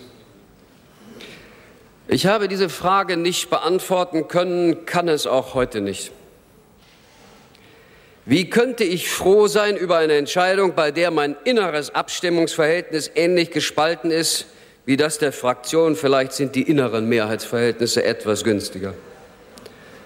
Aber das will ich sagen, froh und ungeteilt glücklich ist bei uns niemand mit der hier zu treffenden Entscheidung. Bei uns allen bleiben Zweifel mehr oder weniger stark, aber doch unüberhörbar. Darauf wollte ich hinweisen im bewussten Gegensatz zu jenen, die immer ganz genau und sicher wissen, was richtig ist und moralisch hier und draußen auf der Straße.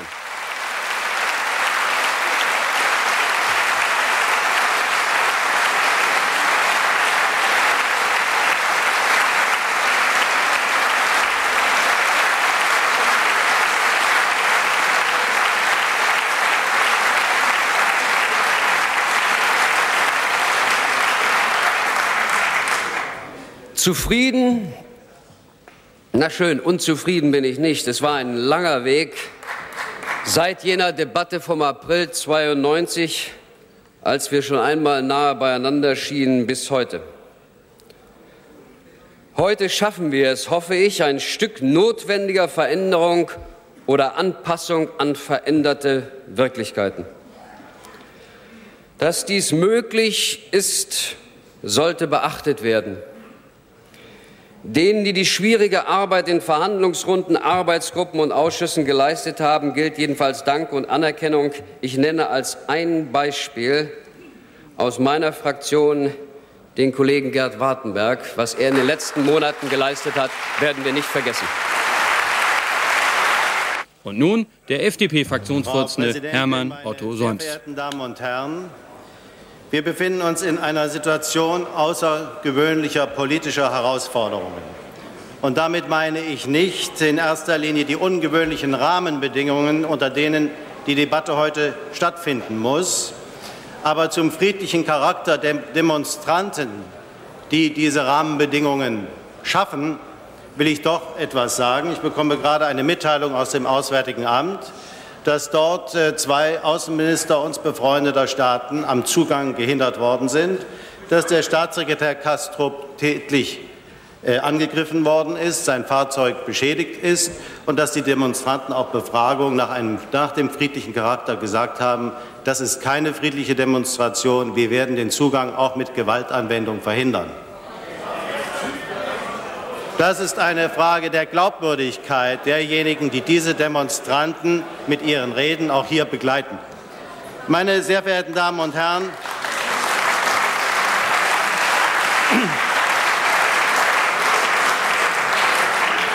ich glaube, dass wir in der bedeutsamsten Woche in dieser Legislaturperiode uns befinden. Einige der zentralen, sehr zentralen Probleme sind in dieser Legislaturperiode, die sind heute und in dieser Woche zu entscheiden. Zunächst natürlich die Entscheidung zur Grundgesetzänderung des Artikel 16 und damit der Frage nach der zukünftigen Ausgestaltung unseres Asylrechts. Zweitens aber auch die Neugestaltung der Finanzbeziehungen zwischen Bund und Ländern und eine Neubestimmung der Frage, welche öffentlichen Lasten von den öffentlichen Händen und den Sozialversicherungssystemen noch getragen und finanziert werden können. Darüber werden wir morgen befinden. Darüber hinaus die Frage einer, der Einführung einer Pflegeversicherung, die ja mit der vorhergesehenen Frage, vorher angeführten Frage in direktem Zusammenhang steht. Können wir uns weitere soziale Sicherungssysteme leisten, obwohl wir in allen anderen Bereichen ja zurückfahren müssen, wie jeder weiß? Ich will für die FDP gleich voraus ganz eindeutig sagen, wir brauchen eine Pflegeversicherung, um die bedürftigen Menschen abzusichern. Aber wir können sie nur im Rahmen des finanziell und volkswirtschaftlich Verantwortlichen auf den Weg bringen. Und schließlich nicht zuletzt, meine Damen und Herren, die Entscheidung des Verfassungsgerichts am Freitag zum Paragraph 218, die von vielen Menschen, insbesondere von vielen Frauen, mit großer Erwartung, auch, auch mit Befürchtungen erwartet wird. Ich glaube, meine Damen und Herren, wir sollten uns bewusst sein, wie wichtig diese Woche für uns alle ist, für das Parlament und für die demokratischen Parteien.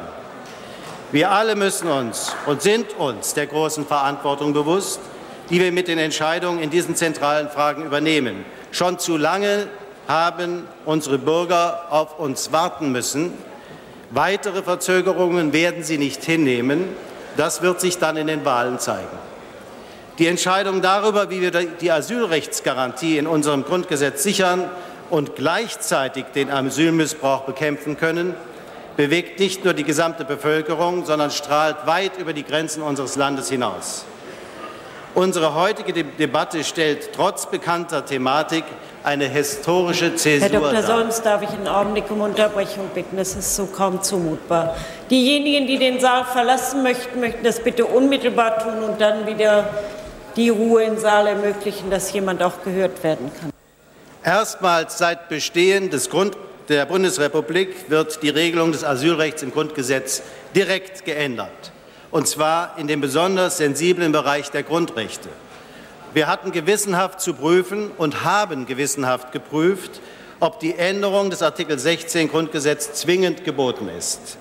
Die Aufnahme des Asyl, der Asylrechtsgarantie in unser Grundgesetz ist unlösbar mit unserer Geschichte und Histori unserer historischen Identität verbunden. Unzählige Menschen mussten im Dritten Reich ihre Heimat verlassen und Flucht und Zuflucht suchen in fremden Ländern. Nicht immer waren es gute Erfahrungen, die die Menschen auf ihrer Flucht vor Diktatur und Unrecht auch an den Grenzen durchaus gefestigter westlicher Demokratien machen mussten. Meine Damen und Herren, die Verfasser des Grundgesetzes waren 1949 auch aufgrund dieser Erfahrungen von dem Leitmotiv bewegt, nach den schrecklichen Jahren der Gewaltherrschaft, nach Krieg und Zerstörung auf deutschem Boden einen rechtsstaatlichen Neuanfang zu beginnen. Dazu gehörte auch der verfassungsrechtlich garantierte Schutz vor politischer Verfolgung. Politisch Verfolgte genießen Asylrecht. Das war der schlichte, prägnante Satz, der sich schließlich in Artikel 16 des Grundgesetzes niederschlug. Besser kann man es eigentlich auch nicht formulieren. Niemand, meine Damen und Herren, konnte sich in jener Zeit jedoch die Situation ausmalen, wir, wie wir sie heute und tagtäglich bei der Asylgewährung im wiedervereinigten Deutschland vorfinden. Der Parlamentarische Rat hat bei seinen Beratungen zur Formulierung des Grundgesetzes durchaus Überlegungen angestellt, ob Deutschland, das damals in Schutt und Asche lag, überhaupt imstande sein würde, politisches Asyl zu gewähren. Das ist den Protokollen zu entnehmen. Das zeigt uns, dass dem Parlamentarischen Rat 1949 bei der Formulierung des Artikel 16 eine gänzlich andere Situation vor dem geistigen Auge stand, als sie sich uns heute darstellt. Die heutige Situation war 1949 nicht vorhersehbar, sie war eigentlich auch nicht vorstellbar. Und schon gar nicht vorhersehbar war, was Gerichte und Verwaltungen aus diesem eindeutig formulierten Verfassungsgebot in den Jahren danach gemacht haben. Welch ein Verfahrensgestrüpp Welch eine komplizierte Verästelung der Rechtsprechung, welch ein Wust von Verfahrensregeln dem Gebot, politisch Verfolgte genießen Asylrecht aufgepfropft wurden, hat sich dann später erst gezeigt und hat zu einer Handlungsunfähigkeit der staatlichen Organe geführt. Ich habe schon einmal an dieser Stelle hier gesagt, in typisch deutschem Drang nach perfekter Regelung und größter Einzelfallgerechtigkeit laufen wir Gefahr, das Asylrecht, das wir eigentlich schützen wollen, selbst zu gefährden.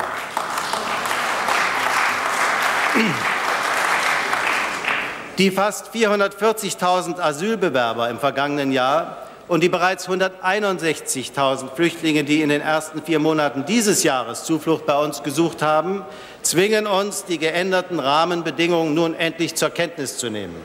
Sie zwingen uns, Verfahren zu entwickeln, die uns in die Lage versetzen, der faktischen Aussetzung des Asylrechts, wie sie heute besteht, zu begegnen. Ich verrate kein Geheimnis. Gerade wir Liberalen haben uns sehr schwer getan, überhaupt einer Änderung der Verfassung in diesem sensiblen Bereich näher zu treten. Wir sind immer davon ausgegangen, dass die Grundrechte, so wie sie im Grundgesetz formuliert sind, nicht angetastet werden sollten. Aber auch die FDP als Rechtsstaatspartei muss nun nach einem tiefgreifenden und bewegenden Diskussionsprozess erkennen, dass wir uns nicht verschließen dürfen, diese Verfassungsbestimmung so zu ändern, dass der eigentliche Sinngehalt des Artikels 16 wieder erfüllt werden kann.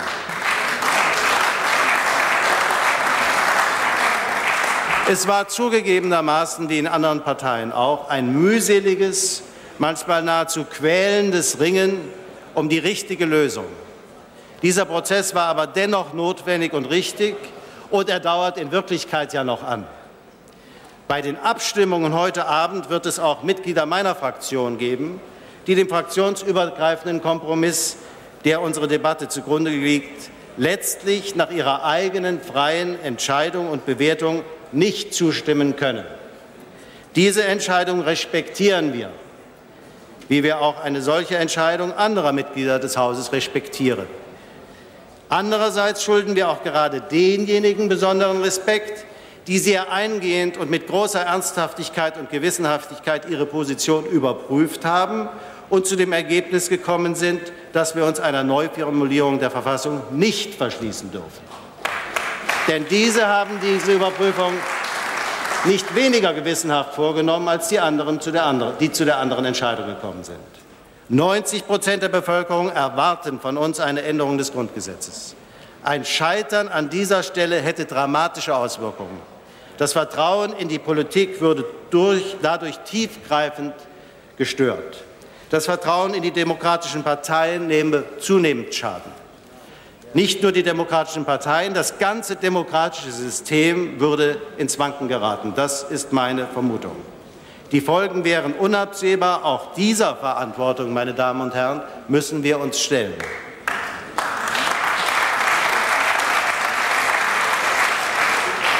Und ich sage noch einmal mit Nachdruck zu denen, die dem Asylkompromiss nicht zustimmen wollen. Wer sich jetzt einer Lösung verweigert, muss wissen, dass dies bei der deutschen Bevölkerung, jedenfalls bei der weit überwiegenden Mehrheit, auf keinerlei Verständnis findet.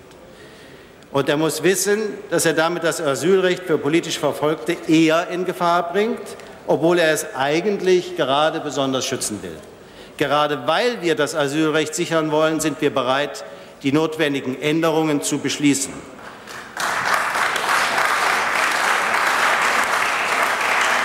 Wir tun das aus Verantwortung für die politisch Verfolgten. Wir tun das aus Verantwortung für die Sicherung des Rechtsstaates. Wir tun es aus Verantwortung für die Stabilität der demokratischen Ordnung und wir tun es nicht zuletzt aus Verantwortung für ein Zusammenwachsen in Europa. Die da sagen, wir würden den Stammtischparolen nachgeben, machen es sich gar sehr leicht, meine Damen und Herren. Wir unterwerfen uns weder dem Druck der Stammtische, noch lassen wir uns vom Druck der Straße, wie wir ihn heute hier ums Parlament erleben, beeinflussen. Nein,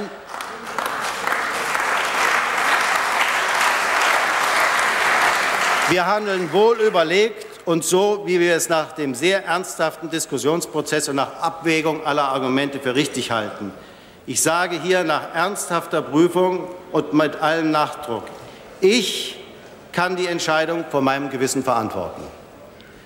Wir alle, die wir dieser Entscheidung, diesem Beschluss zustimmen, können diese Entscheidung vor unserem Gewissen Verantwortung und dazu sind wir nach der Verfassung aufgerufen. Meine Damen und Herren, wir haben immer wieder gesagt, wir wollen ein europäisches Asylrecht schaffen, an dem alle Länder mit gleichen Rechten und Pflichten teilnehmen können. Wenn Europa auf Dauer Bestand haben will, können wir die Last nicht so ungleich verteilt lassen, wie sie heute verteilt sind. Es muss in Europa zu einer gerechteren Lastenverteilung kommen. Wer tatsächlich in seiner Heimat politische Verfolgung befürchten muss, soll weiterhin Zuflucht, auf Zuflucht hoffen können. Allerdings kann er nicht die freie Wahl haben, in welchem Land er diese Zuflucht erhält. Auf, auf Dauer kann Deutschland nicht allein die Hauptlast der Flüchtlingsbewegung tragen. Das würde alle unsere Mittel und Ressourcen, das würde unsere Städte und Gemeinden, das würde schließlich auch unsere Bevölkerung überfordern. Mit der sogenannten Drittstaatenregelung nehmen wir daher auch unsere Nachbarn in die Pflicht. Das muss man ganz offen sagen. Wir laden damit aber unsere Probleme nicht bei den Nachbarn ab. Wer das so sieht, hätte den Sinn dieser Vereinbarungen nicht richtig verstanden. Die Drittstaatenregelung soll eine gerechtere Lastenverteilung in Europa möglich machen. In der Übergangszeit müssen wir diesem Ziel durch bilaterale Vereinbarungen mit denjenigen Nachbarländern die nicht der Europäischen Gemeinschaft angehören, entsprechen. Sie sollten sich am Vorbild der deutsch-polnischen Übereinkunft orientieren, die allgemein als sehr gelungen aufgefasst wird. Durch sie erhält Polen im Übrigen technische, organisatorische und finanzielle Hilfen, um auch seinen Teil leisten zu können. Diese Hilfen werden mit dazu beitragen, dass die tatsächliche Anwendung der Genfer Flüchtlingskonvention und der Europäischen Menschenrechtskonvention in Polen gesichert wird. Aber eines sage ich für die FDP ganz ausdrücklich. Wir wollen diese Nachbarländer nicht als Pufferzone gegen Zuwanderung für Deutschland missbrauchen. Im Gegenteil, wir sehen darin ein Element der Annäherung dieser Staaten an die Europäische Gemeinschaft, einen wichtigen Schritt hin zur Europäischen Gemeinschaft. Mit der Beteiligung von Polen und der Tschechischen Republik binden wir diese Länder enger an Europa mit dem Ziel, das Tor zur Vollmitgliedschaft ein Stück weiter aufzumachen. Meine Damen und Herren, auch die heutige bedeutsame Änderung unseres Asylrechts wird entgegen mancher Äußerungen von interessierter Seite nicht dazu führen, dass Deutschland in Zukunft ähm, dass um Deutschland in Zukunft ein großer Bogen gemacht wird oder gemacht werden muss für alle, die Zuflucht suchen. Wir können zwar davon ausgehen, dass sich die gegenwärtigen Zahlen deutlich verringern, wir sollten allerdings nicht den Eindruck erwecken, als wäre das Problem des Asylmissbrauchs mit dieser Entscheidung völlig gelöst. Darüber hinaus fordert der Asylkompromiss vom letzten Jahr die Bundesregierung zu Recht auf, die Möglichkeit einer geregelten Zuwanderung auf nationaler wie auch auf europäischer Ebene zu prüfen und mit den Mitgliedstaaten entsprechende Vereinbarungen zu treffen. Dieser Frage hat sich die Bundesregierung aus Sicht der FDP nach dieser Entscheidung baldmöglichst anzunehmen. Deutschland wird auch in Zukunft ein starker Magnet bleiben. Das ist doch völlig klar. Wer etwas anderes erwartet, betrachtet die Situation eher naiv. Einmal für die wirklich Asylsuchenden ist Deutschland ein Magnet, zum anderen aber auch für solche, die Armut, Elend, Verfolgung und Bürgerkriegswirren in ihrer Heimat entkommen wollen. Allein 1992 waren nach UNO-Angaben weltweit 18 Millionen Menschen auf der Flucht. Viele Menschen haben von Geburt an kaum eine Chance auf ein menschenwürdiges Leben. Das müssen wir wissen und das ist auch mit Teil unserer Verantwortung. Wenn es uns, das heißt allen Industrieländern, nicht endlich gelingt, dass diese Menschen in ihren Heimatländern bessere Lebenschancen erhalten, werden wir dem Wanderungsdruck auf Dauer auch noch durch noch so gute Gesetze nicht standhalten können. Wir dürfen uns nicht der Selbsttäuschung hingeben, dass das Problem der globalen Wanderung mit dem heutigen Gesetzentwurf erledigt wäre. Ganz im Gegenteil, die Verantwortung steigt. Deshalb werden wir auf Dauer auch um eine Regelung der Zuwanderung nicht herumkommen. Meine Damen und Herren, lassen Sie mich schließen mit einem dringenden Appell an die Bundesländer. Es besteht kein Zweifel, dass das gesamte neue Regelungswerk leerlaufen wird, wenn die Bundesländer nicht auch einen Teil zum Gelingen beitragen. Es darf nicht dazu kommen, dass das Bundesamt und seine Außenstellen zwar die Anerkennungsverfahren schnell durchführen, dass aber die Verfahren der Länder weiterhin unvertretbar lange Zeit beanspruchen. Das würde im Übrigen zu einer großen Enttäuschung bei der Bevölkerung führen. Ich fordere daher alle Verantwortlichen in den Bundesländern auf, ihren Beitrag zu leisten und diese Verantwortung auch tatsächlich gerecht zu werden.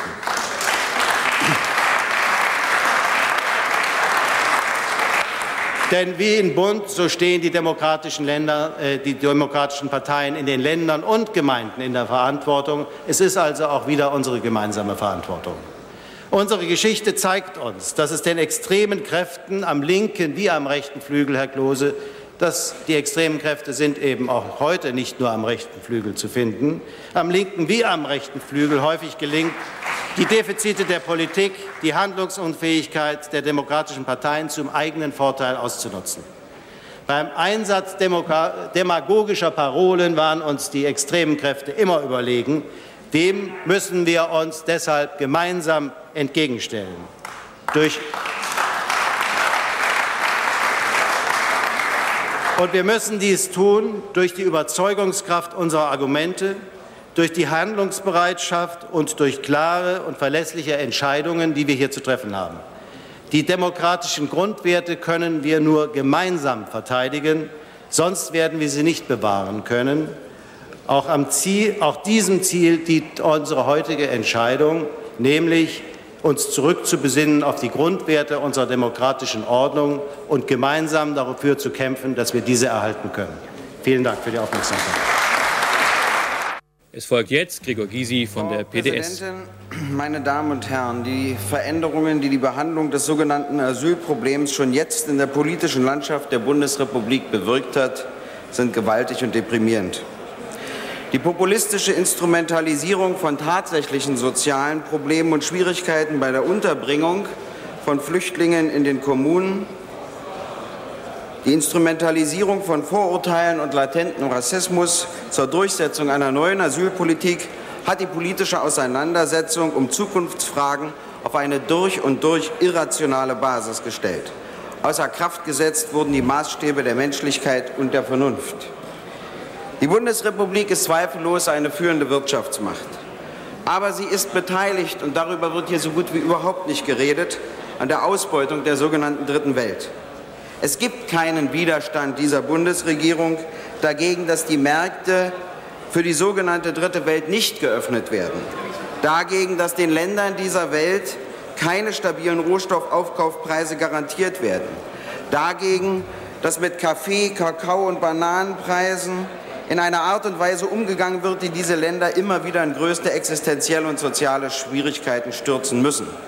Nein, die Bundesrepublik macht mit, sie lebt zum Teil davon. Ist es nicht aber wenigstens moralisch höchst fragwürdig, vom Elend und Hunger in der sogenannten Dritten Welt zu partizipieren und gleichzeitig Mauern gegen die Flüchtlinge aus ihr hochzuziehen, gegen Flüchtlinge, die versuchen, diesem Elend und diesem Hunger zu entkommen? Und gab es nicht große Chancen, gerade nach Wegfall des Ost-West-Konflikts, an das solidarische Bewusstsein von Menschen zu appellieren, sie auf die wirklichen Herausforderungen, vor denen die Menschheit steht, vorzubereiten, zu einem Umdenken beizutragen. Diese Chancen blieben ungenutzt. So wie im Rahmen der Vereinigung den Westdeutschen täglich erklärt wird, was sie die Ostdeutschen kosten, um Entsolidarisierung zu erreichen, so wurde den Menschen Angst gemacht vor Ausländerinnen und Ausländern, vor Flüchtlingen und insbesondere vor Asylbewerberinnen und Asylbewerbern. Und nachdem diese Angst erzeugt ist, begründet man seine Entscheidungen mit dieser Angst. Auch ich nehme Ängste ernst, aber es gab reale Möglichkeiten, sie abzubauen. Sie alle wissen zum Beispiel, dass die Zuwanderungen in die Bundesrepublik Deutschland seit Jahren abnehmen. Aber eine solche Tatsache hätte zur Durchsetzung der veränderten Asylpolitik nicht getaugt und deshalb wird sie verheimlicht. Und deshalb werden nur die Zahlen über steigende Asylbewerbungen bekannt gegeben. Natürlich sagen Sie aber nicht, wie viele von denen ab- oder zurückgeschoben werden. Wie viele Ausländerinnen und Ausländer jährlich die Bundesrepublik verlassen, nämlich fast eine halbe Million. Wie in der DDR-Propaganda werden unangenehme Zahlen verschwiegen und nur jene betont, die die eigene Politik rechtfertigen sollen. Und Sprache ist verräterisch. Es waren Politikerinnen und Politiker, die die Begriffe von Scheinasylanten, von Flüchtlingsströmen, von Wirtschaftsflüchtlingen, vom Asylmissbrauch, von asylfreien Zonen, von Durchmischung und Durchrassung und das schlimme Wort vom Staatsnotstand in die Debatte brachten und solche Worte zeigen Wirkung. All jene, die in der beschriebenen Art und Weise die Asyldebatte führten und führen, haben an rassistischen und ausländerfeindlichen Pogromen als intellektuelle Urheber ihren Anteil. Sie können für sich in Anspruch nehmen, das Klima in der Bundesrepublik verändert zu haben, aber in welch schlimmer Art und Weise. Und nun sind wir in einer Situation, in der wir einen neuen Schub von Rassismus und Ausländerfeindlichkeit befürchten müssen. Und zwar dann, wenn sich herausstellen wird, dass die rechtlichen Veränderungen, die hier heute beschlossen werden sollen, die Probleme, die dahinter liegen, nicht einmal im Ansatz lösen können. Statt Asylbewerberinnen und Asylbewerbern mit geordnetem rechtlichen Verfahren werden wir eine Vielzahl illegaler Flüchtlinge bekommen. Sie, Herr Klose, haben darauf hingewiesen, dass Menschen in ein Asylverfahren gezwungen wurden, in das sie gar nicht reinpassten, die Bürgerrechts Bürgerkriegsflüchtlinge. Das ist wahr. Und jetzt wird dasselbe passieren, dass Flüchtlinge in die Illegalität getrieben werden, weil es kein geordnetes rechtliches Verfahren mehr gibt. Und das wird Auswirkungen zeigen. Sie werden nämlich noch rechtloser sein. Sie werden durch die Bereitschaft, zu fast jedem Lohn zu arbeiten, noch stärker auf den Arbeitsmarkt drücken. Sie werden Opfer von Kriminalität werden, ohne die Chance zu haben, auch nur Anzeige zu erstatten, weil sie dann ihren illegalen Aufenthalt bekannt geben müssten. Und sie werden auch überdurchschnittlich selbst zur Kriminalität neigen, aus sozialer Not, aus Isoliertheit. Und solche Erscheinungen schüren Rassismus und Ausländerfeindlichkeit, und das wissen Sie auch. Aus der Erfahrung der DDR ergibt sich eine weitere Lehre, die zwingender Natur ist. Ich will das hier so deutlich formulieren. Wer Mauern an den Grenzen errichtet, egal ob sie aus Infrarotstrahlen oder aus Beton bestehen, der wird auch die Bereitschaft zum Schießen aufbringen müssen, damit solche Mauern einen Sinn machen. Sie werden es noch erleben. Wer heute der faktischen Abschaffung des Asylrechts zustimmt, muss wissen, dass er Mitverantwortung trägt, wenn eines Tages an den Grenzen auf Flüchtlinge geschossen wird. Mit der Abschaffung des Artikels 16 wird auch Geschichte auf eigenwillige Art und Weise aufgearbeitet. Es war die Lehre aus der Zeit des Naziregimes, die zur Einführung dieses Artikels führte. Millionen Menschen, die aus Deutschland flüchten wollten, insbesondere Juden, hätten gerettet werden können, wenn es in anderen Staaten ein individuelles Recht auf Asyl gegeben hätte. Es ist bekannt, wie viele Staaten sich gegen Flüchtlinge damals verweigerten. Es ist bekannt, dass Staaten, während des Faschismus Flüchtlinge nur nach Gutdünken aufnahmen, nach eigenen politischen und ökonomischen Interessen. Und deshalb haben die Mütter und Väter des Grundgesetzes beschlossen, politisch Verfolgten einen Anspruch auf Asyl zu gewähren und es nicht in das Belieben des Staates zu stellen, ob er Asyl gewährt oder nicht. Während des Kalten Krieges wurde der Artikel 16 im Rahmen der Ost-West-Auseinandersetzungen instrumentalisiert. Jeder und jede, die aus einem Ostblockstaat kamen, galten als politisch verfolgt und genossen Asyl.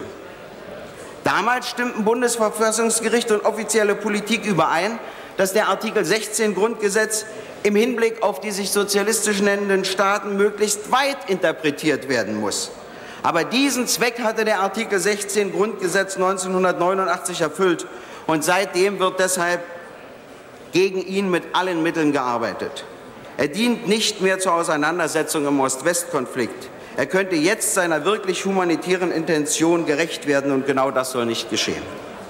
Und es war die Bundesrepublik, die meines Erachtens zu Recht die DDR immer dafür kritisiert hat und auch die SPD zu Recht dafür kritisiert hat, dass sie die allgemeine Deklaration der Menschenrechte dahingehend verletzte, dass sie nicht jeder Bürgerin und jedem Bürger das Recht einräumte, jeden Staat, das heißt auch den eigenen, zu verlassen.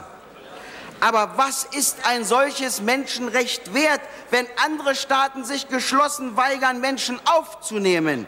Und so zeigt sich, dass die offizielle Propaganda der DDR zumindest in dem Punkt recht hatte, dass sie der Bundesrepublik vorwarf, auf diesem Recht nur als Instrument gegen die DDR zu bestehen, nicht aber es wirklich weltweit durchsetzen zu wollen. Die Menschheit steht heute vor existenziellen Herausforderungen. Noch nie gab es einen so ungezügelten Ressourcenabbau, noch nie eine so weit verbreitete Naturvernichtung.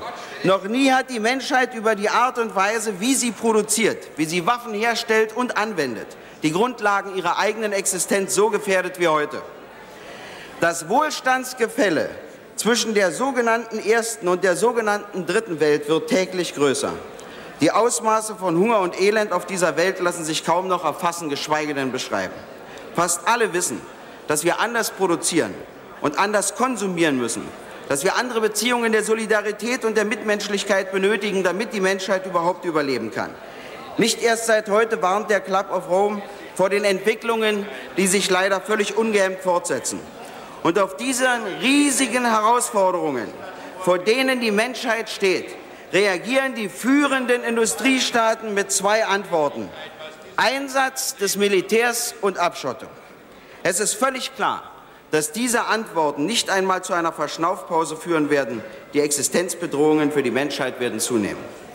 Indem den Menschen vorgegaukelt wird, dass über eine juristische und über eine Infrarotmauer das Flüchtlingsproblem von ihnen ferngehalten werden kann, berauben wir uns der eigenen Möglichkeiten und Fähigkeiten zur Lösung dieser Probleme beizutragen und gefährden damit langfristig die Existenz unserer eigenen Bevölkerung.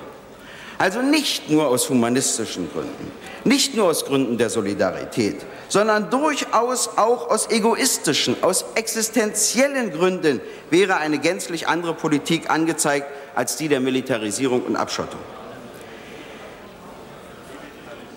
Und Militarisierung bedeutet täglich mehr Waffen und damit Krieg und Bürgerkrieg in die Welt zu exportieren, um dann den Flüchtlingen den Weg zu versperren und deutsche Soldaten hinterherzuschicken. Und wer solche Politik betreibt, der verändert sich auch selbst. Ich meine, dass ein Blick in die Bibel genügt, um deutlich werden zu lassen. Ja, wann haben Sie denn das letzte Mal reingesehen? um deutlich werden zu lassen, dass die Christlich-Demokratische Union und die Christlich-Soziale Union wenigstens auf den Begriff christlich künftig verzichten sollten. Ja, Gott sagte zu Mose im dritten Buch, Kapitel 19, Sie können das nachlesen. Wenn ein Fremdling bei euch wohnt in eurem Lande, den sollt ihr nicht bedrücken. Er soll bei euch wohnen wie ein Einheimischer unter euch und du sollst ihn lieben wie dich selbst.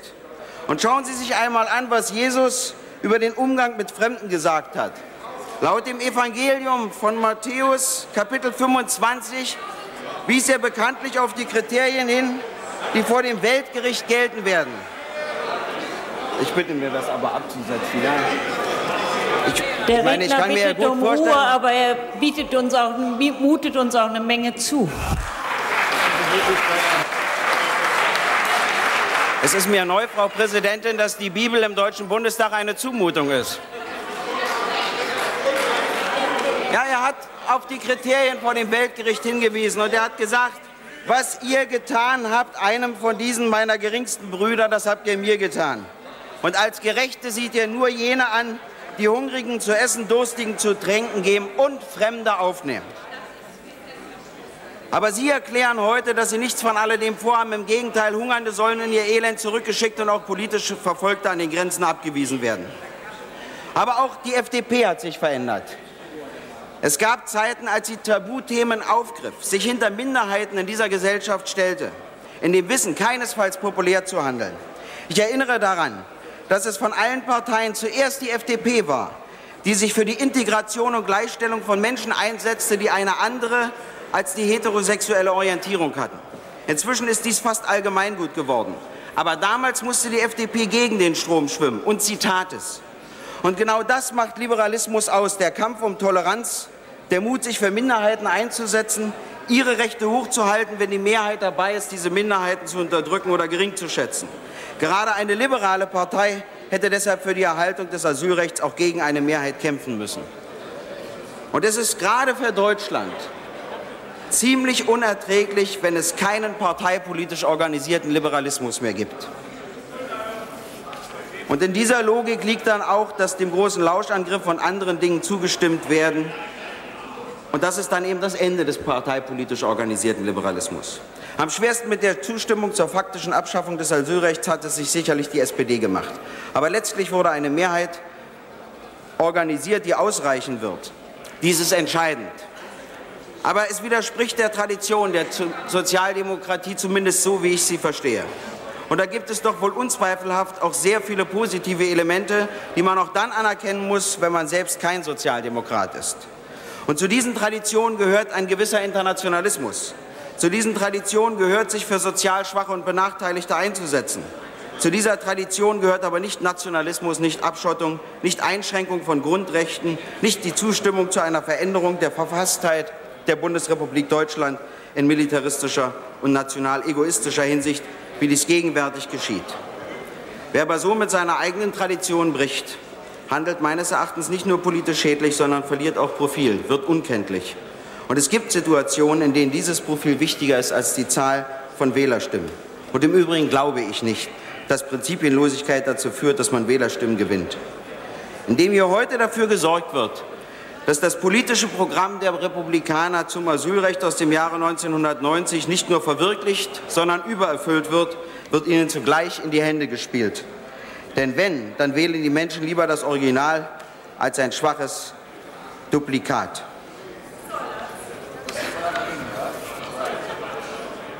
Ich weiß, dass das alles keinesfalls für alle Mitglieder der SPD gilt. Aber es gilt für eine Mehrheit und die Minderheit muss sich dazu verhalten. Und wenn wir uns den Kompromiss einmal genau ansehen, dann muss ich der CDU-CSU zugutehalten, dass sie wenigstens deutlich sagen wollte, was sie wollte. Nämlich, dass es einen individuellen Anspruch auf Asyl nicht mehr gibt.